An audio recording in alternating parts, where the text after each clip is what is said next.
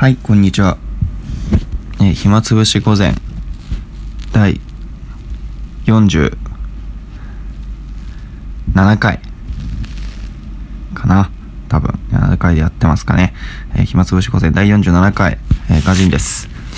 えー今回はまた、えー第2回ですね。2回目となる一人一人で喋る一人でできるもんということで、えー、また、一人ずつトークをしていきたいと思います。それでは、聞いてください。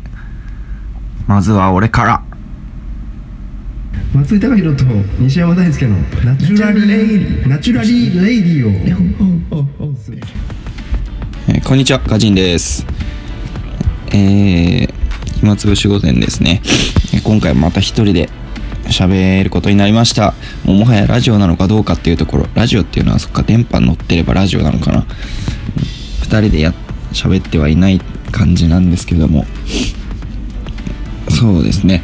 えーえー多分後で流れると思うんですけど、松井くんが最近引っ越しをしたそうで、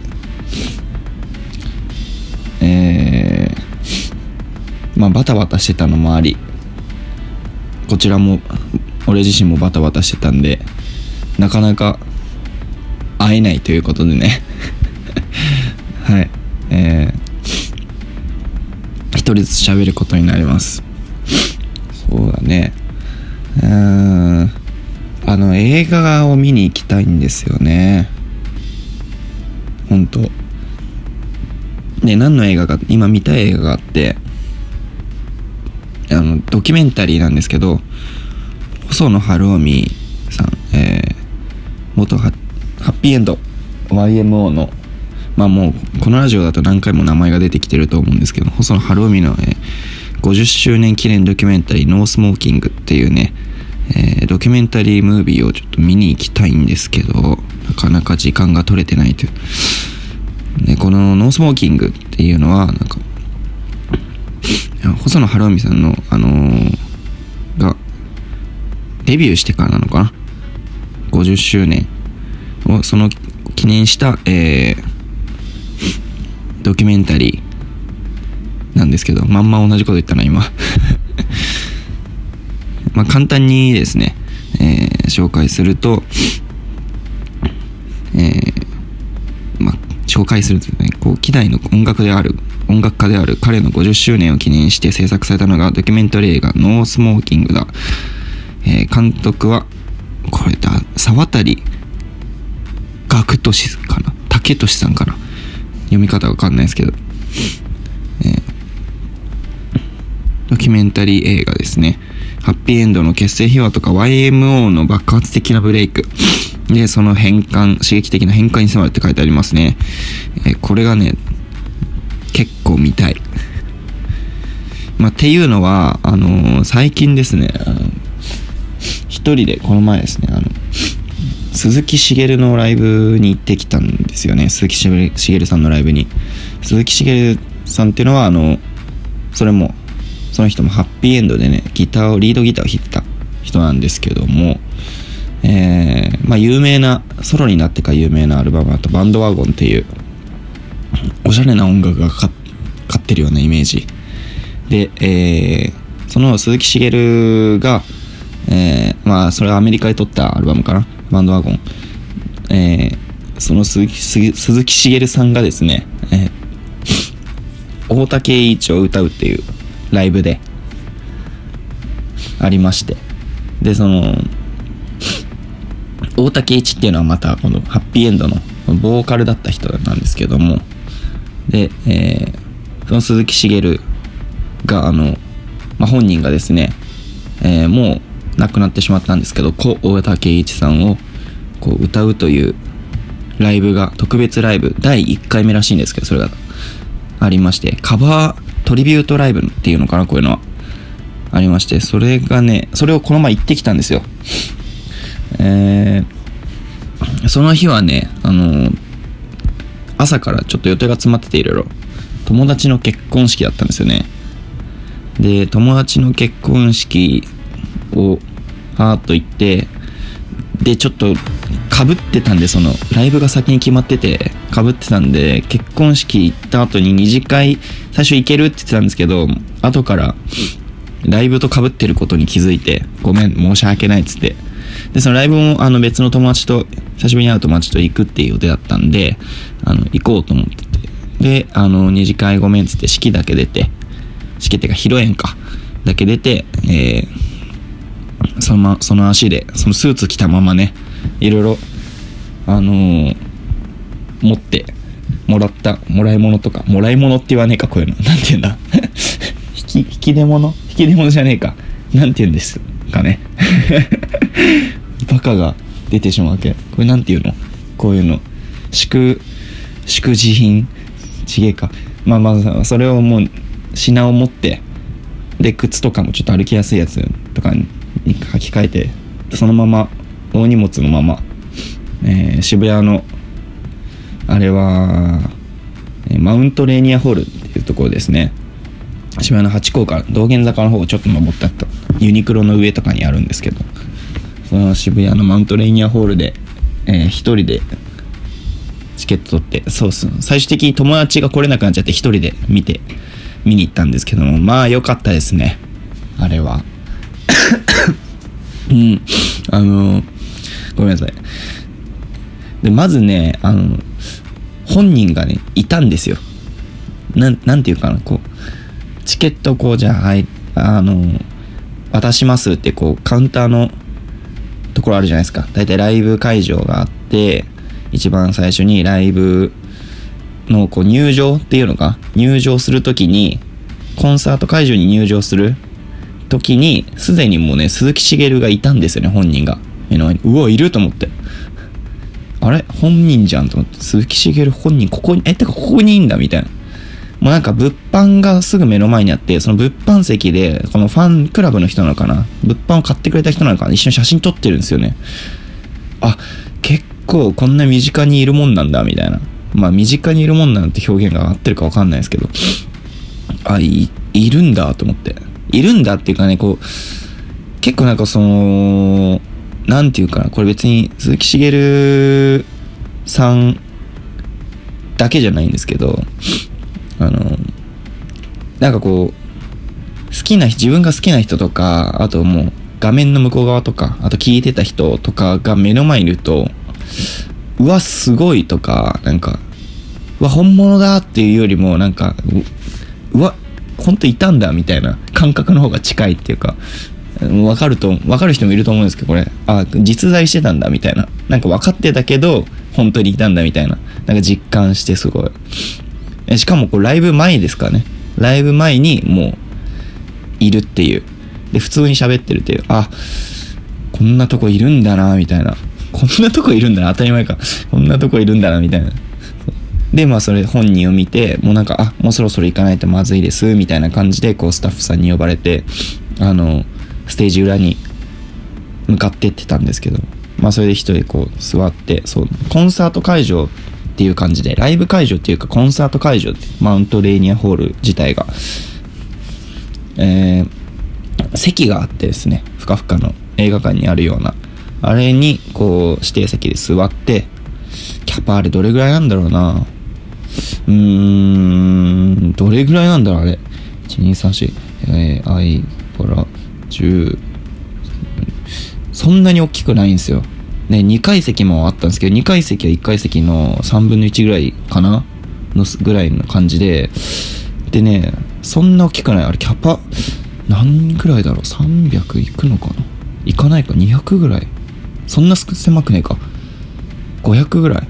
ちょっと目算が全然わかんないですけど。でもまあそれぐらいの規模感っていうかなんか見えるんですよね。普通に。目の前で。でベースはあの黒猫チェルシーとか頭脳警察で弾いてるあのえー宮田岳さんとかこう、まあ、いたりして。若い人も自分と同年代の人とかもこうやってたり。でボーカルでこう金木犀の初めて見たんですけど金木犀のあのボーカルの方とかいて。でその人とかも何人かでこうバンドステージに上がってまあ真ん中が鈴木茂さんっていう感じでやってるんですけど鈴木茂さんっていうのはなんか自分の中で変な感じがするな。もう鈴木茂がいたんですよね。でギターバーって並んでて始まって。で最初はあのー鈴木茂のこう自分の持ち曲っていうか今まで出してたそれこそバンドガンゴンとかからあの入ってってみたいな感じでライブが始まってってで一番最後にえーっと大竹一のあれ貧乏って曲やったのかな？貧乏だったっけなあれは。確か。えーをやってそれはまあ金木犀のそのボーカルの方が歌ってたんですけど。であの交互に歌う感じなんですよね。でシャウトしたりしで1幕2幕に分かれててで20分の休憩があって1幕が終わって20分休憩してであの第2幕始まるみたいな感じで。で休憩時間中とかあのポスター横のポスターとかであなんかサインが書いてあって2人でこう大竹一と鈴木茂がこう向かい合って次は君の番だって言われてるポスターがあるんですけどそれをを写真撮ったりしてね。ごめんなさい。そうそう。そうなんか普通のファンって感じでこう写真を撮って。でもう一回座って。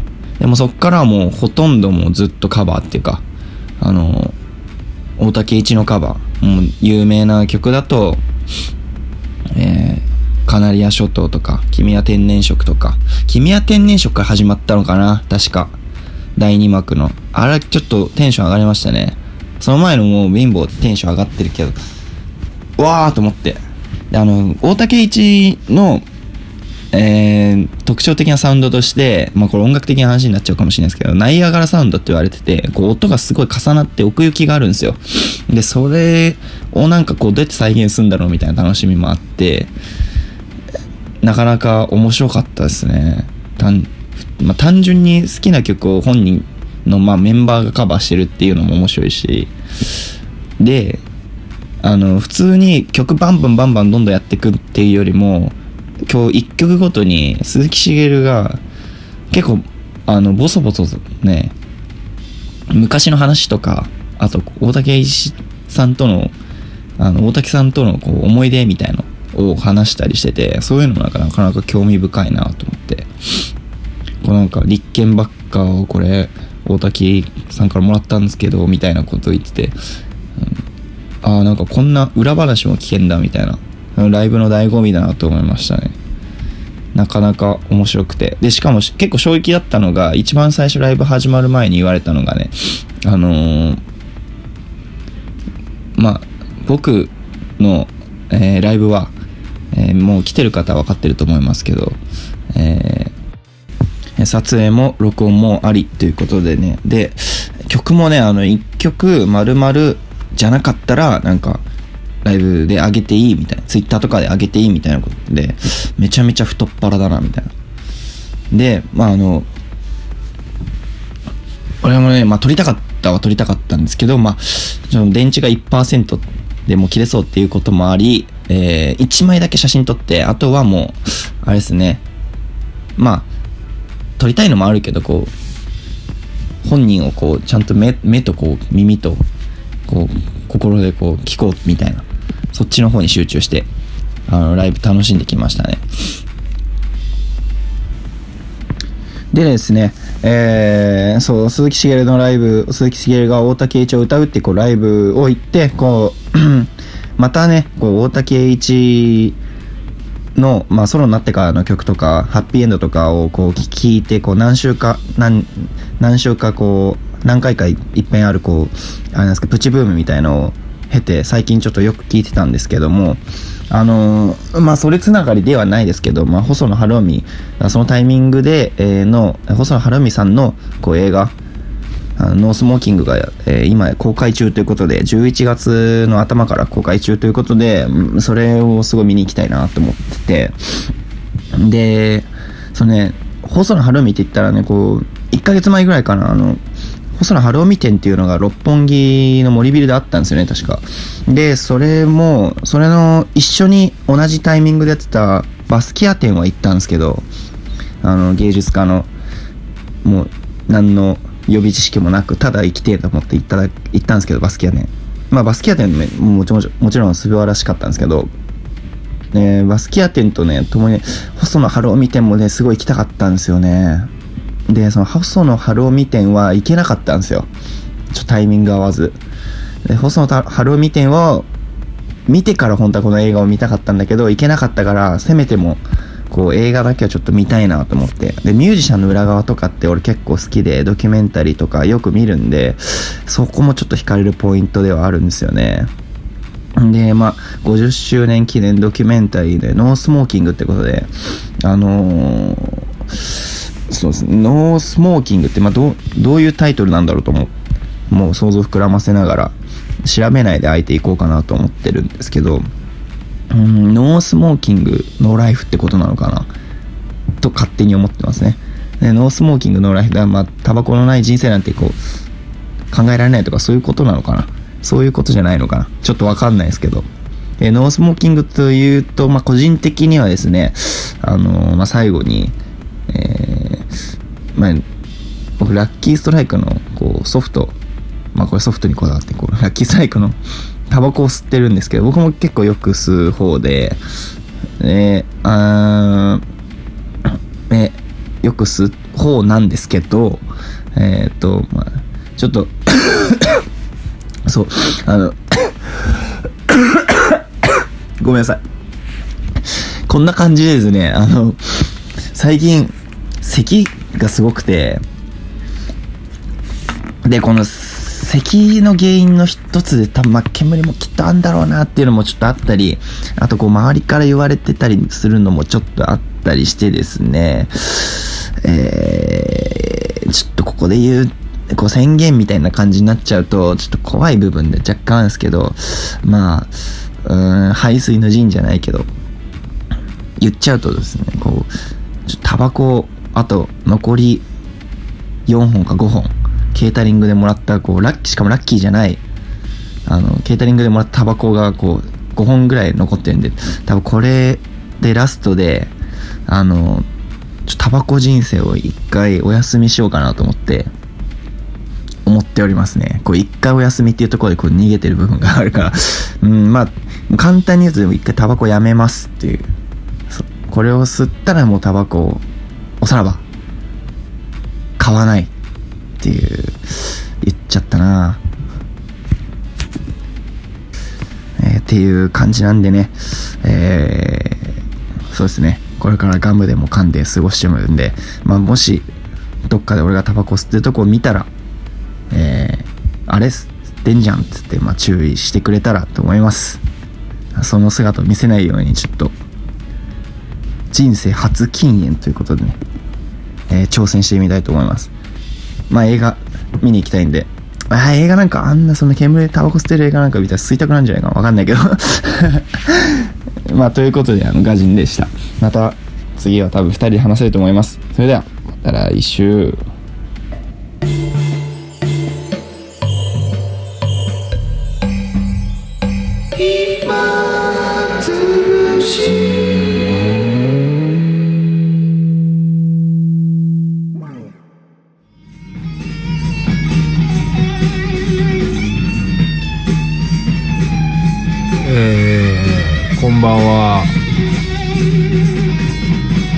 松井です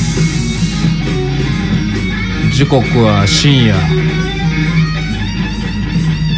夜な夜な聴く音楽。最高です。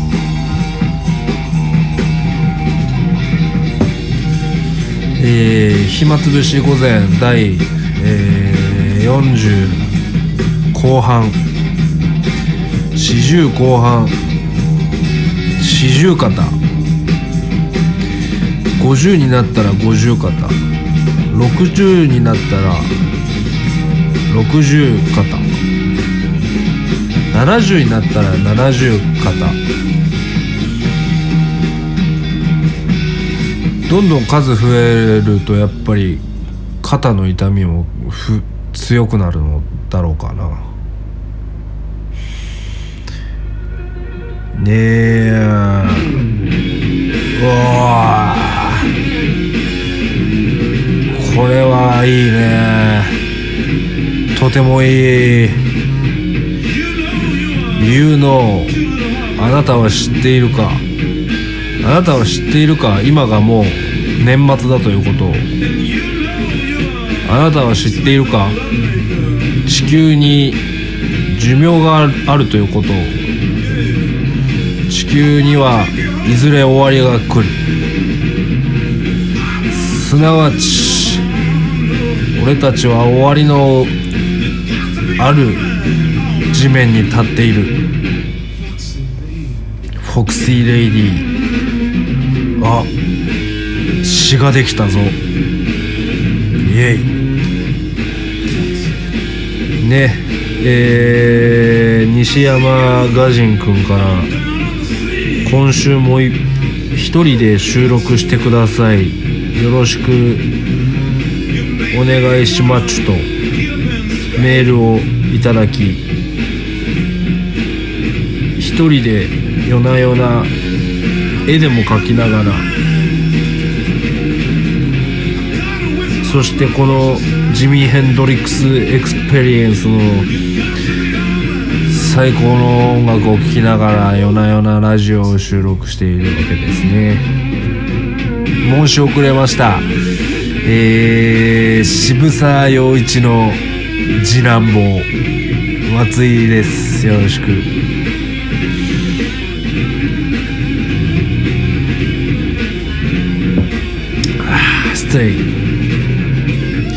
今日もビールはうまい。ね。最近はねなんかもうねあのー引っ越ししましてね結構属世間からちょっと俺離れた生活をし始めたんですよ。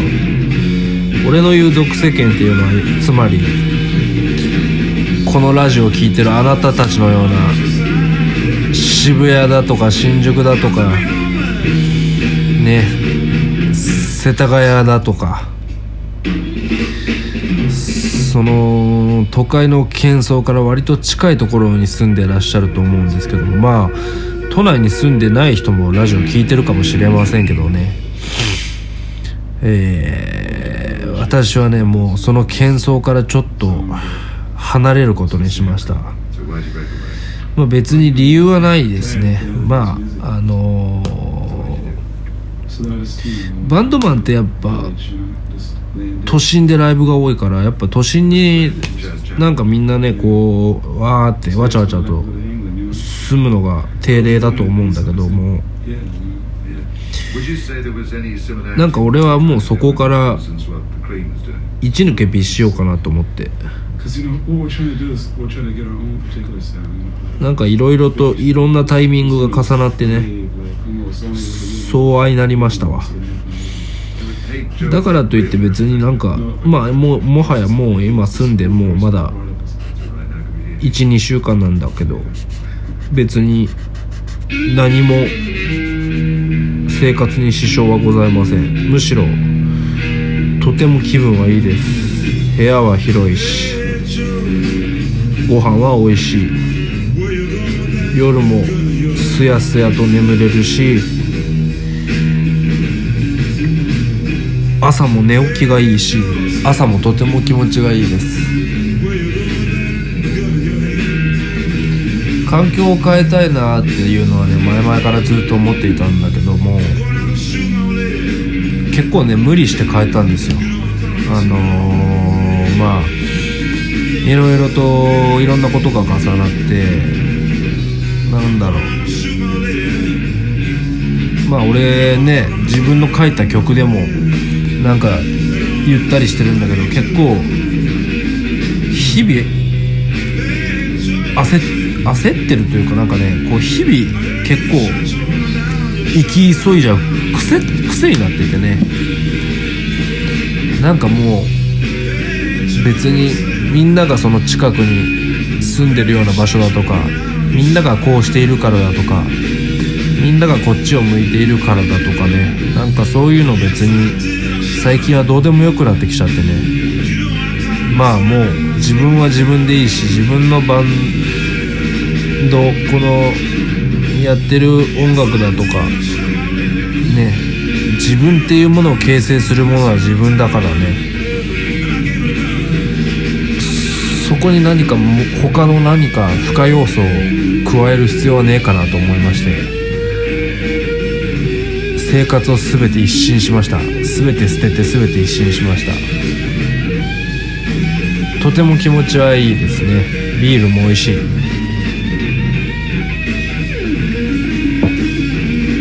はてさて、えー、もうこのラジオが放送されてる頃にはもう師走だね。なんか前も言った気がするけどもなんか俺12月ってあんまり好きじゃないんだよな。なんかねみんな揃ってこうね年が変わるっていうことに対してなんかこうねウキウキしながら進んでる感じっていうのがなんかあんま好きになれなくてね。だって毎年ね誰かが決めた1年365日っていうこの数字の軸時間軸っていうものにみんなこう立たされて生きてるわけですよ。ね日々。1分。1時間。1日。ね1ヶ月。1週間。1秒。みんな数字にずっと追われてるんだよね。でこれはもう誰も逃げられないし逃げることすら不可能。なぜなら人間にも寿命という数字の縛りがあるからね。まあそれは良くも悪くもまあそれをこう人間が感じながら生きていけるのはとても便利なことでもあるし逆にそれがつっかえるつっかえて不満不便なことだってあると思うんだけどもまあな何が言いたいんだっけな。まああの12月って本当になんかこうねなんかこうあんまねあんまりなんか好きなんだけどね。この冬になりました感はすごい好きなんだけど。どうしてもなんかね今今一つ好きになれないんだよね。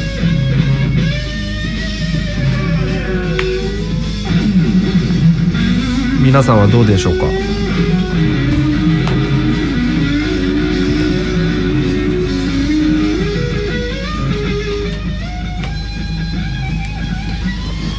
えー、暇つぶし午前もねかれこれもう50回目前。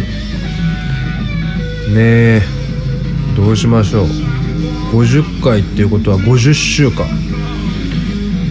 赤ちゃんが生まれて50週間だったらもうね制服に袖を通し始める頃でしょ。もう。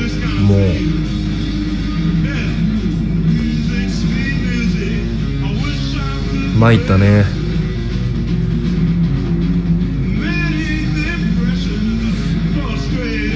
最近はねあのーとても寒いけど皆さん風邪ひいてないですかね？俺はとても元気です。なぜなら野菜を食べているからです。野菜はとても美味しい。俺昔ね野菜全然食えなかったんだよね本当に。一つも。一種類も食えなかったね。給食も本当に嫌いで。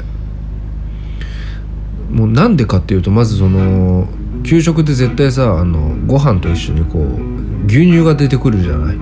それがもう理解できなくて。だって米と牛乳をで米を食べた後に牛乳を飲む。もしくは米をまだこう口の中で咀嚼してる時にねちょっと汚い話だけど牛乳で流し込むなんてことはその普通の日本人生活で多分あの学校にいる時間以外なくない？なんであんな集中受けないといけないの？まだねパンだったらわかるよまだ。外国かぶれかなんか知らないけどね別にパン食いながら牛乳飲むことは全然ありだと思うんだけど白いお米にさね鮭のね焼いたやつとなんなら味噌汁なんかつけちゃったりしてねそれを最後牛乳で締めましょうなんて言った日にはねそりゃちゃぶ台がもし学校の机だったら俺はひっくり返してますよ。あれは苦痛だったね。本当に俺小学校の時からなんかちょっと人よりも成長が早くてちょっと身長がちょっとねみんなよりも高かったんですよ。そんなもんだからそんな見てくれだからなんかその松井はすげえ飯が食えるんじゃないかみたいな。松井は給食の時間になるとやべえぞみたいな。あいつあいつ多分開花するぞあの時間みたいな。なんかそんな多分言われたことはないんだけどそんななんか自分での中で妄想が膨らみましてねそれがもっとよりプレッシャーになってねもっと食えなくなっちゃって俺だからいつも給食ねずっと残されて食べてたのあの給食終わった後って大体みんなあの掃除の時間が始まるでしょ。ねあの机をみんなこう後ろにやってさあほうきでね入ったりとか雑巾がけしたりとかさ。俺あの時間もずっと一人で食ってたからねご飯。遅いから食べれなくて。一人だけね机座らされてみんなもう机もう給食食べ終わってるからみんな机をこう後ろにやってんのに俺一人だけ残されてんのよ。で米と牛乳一緒に流し込まされてんの。勝手に入った勝手に小学校でね勝手に飯食わされて勝手にみんなにひどい仕打ちされてきつかったよあれは。一生忘れないねああいうのは。中学校からねお弁当になってお弁当になってねだいぶなんだろうそのあのご飯の時間っていうのはすごいねあの幸福なものになったね。なんか小学校の時間はだってみんなあの机をこうくっつけてさその何班だとかあの1班2班3班みたいなさあのクラスの中でこう班に分けて給食の時間こう4人組だとか5人組で食わされてたのね。くっつけてさ。でも中学高校になるともうそういうの別にどうでもよくてみんなもうバラバラで食えんのだから別に教室で食わなくてもいいし例えば校庭に行ったっていいしね好きな女の子と別にご飯を食べたっていいしね外に出たっていいし。屋上で食う人だっているしねプールサイドで食べるのもありだし。すごいね。それは自分の中でとても改革でね。あの頃から結構給食だとかお弁当の時間っていうのは好きになりました。ね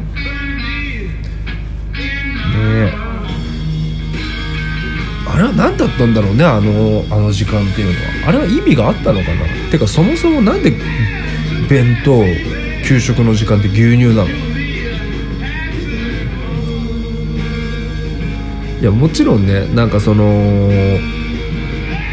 教育のね根本にその牛乳イコール体を形成する、ね、カルシウムが含まれているだとかその小学生というあの多感な健康の肉体がこうねどんどん成長する過程でやっぱ牛乳っていうのはやっぱね1日何何リットルか知らないけどなんか必要だみたいなね。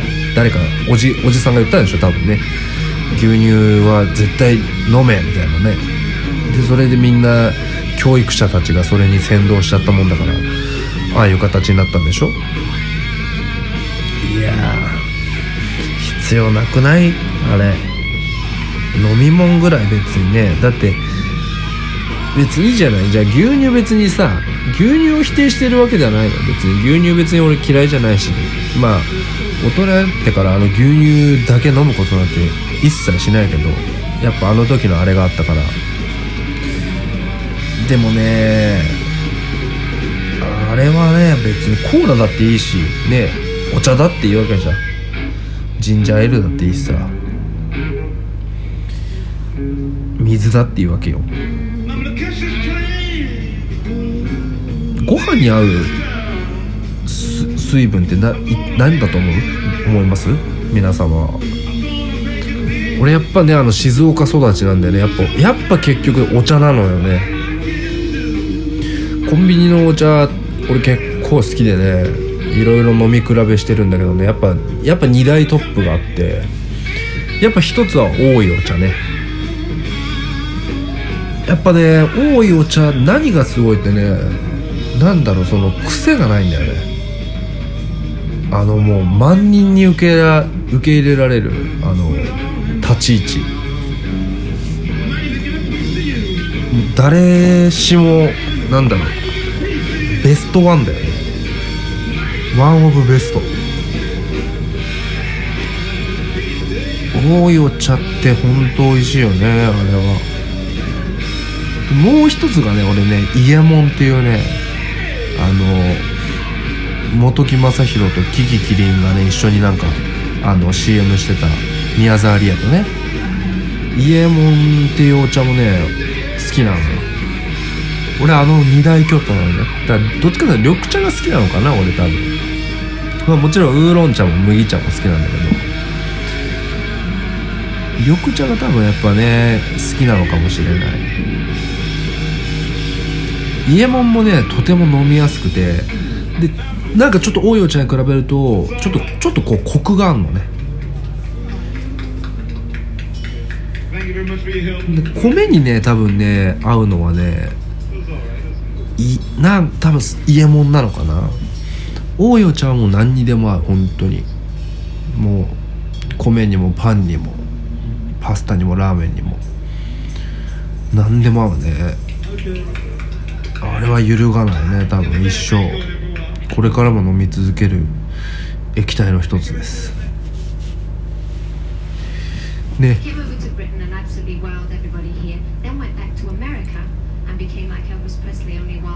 あはてまあねあのー、12月ということで我々バージンクラブバンド、えー、と年末に一本企画やります、えー、その名も「忘年19」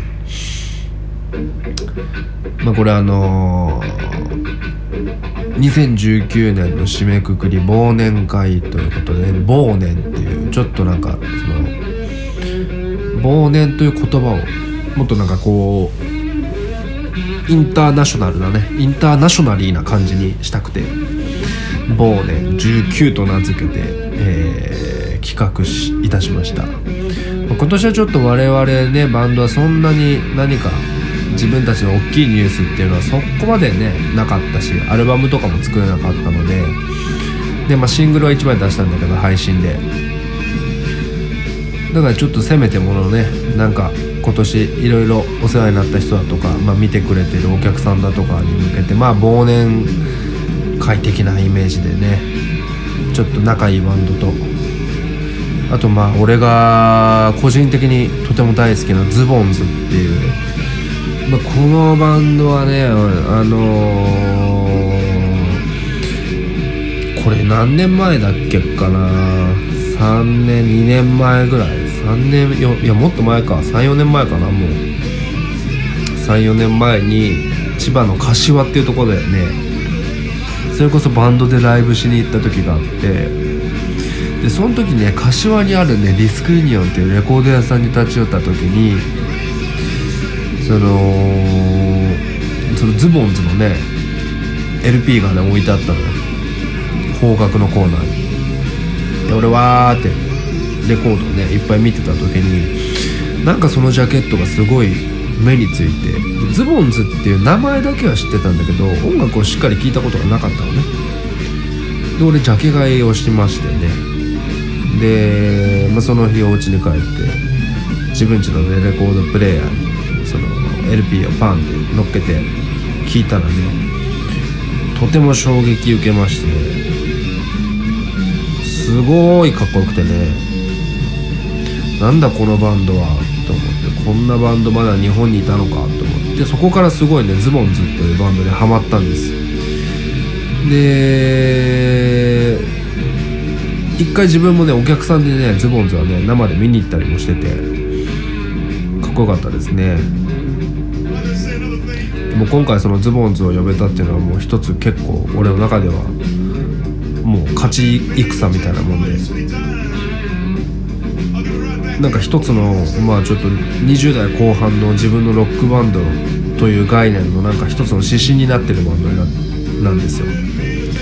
まあそのスタイルだったりとかその精神的なアティチュードの部分だとかなんかそのあのバンドが目指してるもの、まあ、自分はその話を聞いたわけじゃないからあれだけどね。なんかそのバンドをやとやれたらいいなっていうのがあってパッと声かけたらね出てくれるってことになったんですよ。いやーとても嬉しい。だからねこれはとてもねお客さんにも見に来てもらいたい。ズボンズってマジでかっこいいから。うん。で他にもねポップコーンズ。もう大好きなバンドですよ。もうかわちゃんはボーカルのかわちゃんはもうとても昔から縁がありまして大好きです。でひねもス大地に。これもね俺はね一目惚れしたバンドですね。多分出会いはもっと前かな。出会いはもう67年ぐらい前かな。バンド結成したてぐらいに知り合って。てかもう自分がかなり衝撃受けちゃって。何度かね企画に呼ばせてもらったりとかよんあの読んだりとかしてる、えー先輩です。かっこいいです。ねこの4バンドで俺たちはねちょっと今年の締めくくりとして忘年っていうね西英福ジャムの。で今年ジャムすごいお世話になったんでまあその恩返しの意味もありますけどまあ恩返しなんかそんなまあそんな堅苦しいものじゃないけどね。なんかジャムで一個こういうのやれたらいいなっていうのをね話しててできたイベントです。ぜひよかったら。なんかまあちょっと宣伝っぽいなんかちょっと放送になっちゃったけどまあね冬です。もうこの放送はこれはもう12月回ってんじゃない？ね12月回ってると思うけどまあ皆様体には気をつけてね風邪にも気をつけてあったかいお茶を飲むとね体は温まるよ。あと豚汁とね鍋。これさえあればいけるんじゃないかな。それではそれでは。まああのー来週再来週ぐらいはまたね暇つぶし午前2人放送で送れるんじゃないかなと思います。あとなんかちょっと多分スペシャル放送もねこの後何週後かここに何週後？何週後かにあのーああれですね。あの控えてます。もう収録はしたんだな。うん。なんでそれもお楽しみにしていてちょうだいっていう話ですね。ね。じゃあ西山パイセンは、えー何を話されるんでしょうか。西山パイセンはえー何のお茶が好きなのか交互期待ということでバージンクラブバンド松井でした、えー暇つぶし午前聞いてくれてありがとう。お便りも待ってます。何か、えー質問苦情えー、2人でやってほしいなんか曲曲とかでもいいですよ。うん。我々は音楽家なのでね。はい。またなんか生配信とかやりたいね。ちょっとそろそろ。あれ結構面白かったからね。まあちょっとそういうのも考えてるんでよろしくお願いいたします。ではではまたね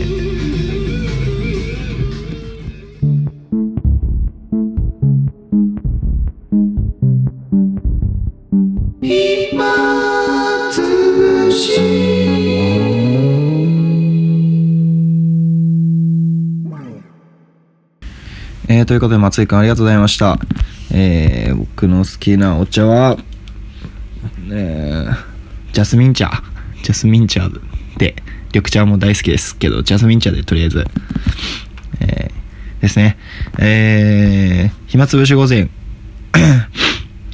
暇つぶし午前、えー、メール募集してます。